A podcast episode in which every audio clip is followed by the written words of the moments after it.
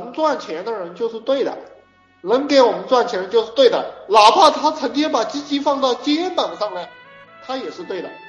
刚子兄弟，你知道吧？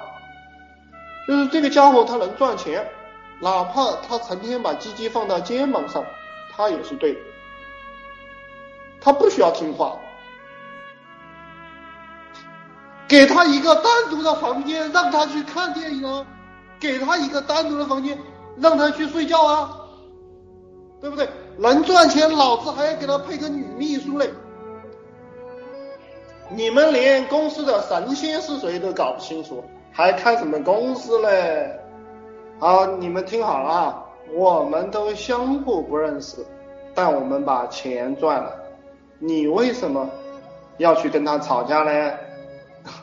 不是他跟你吵架，而是你跟他吵架。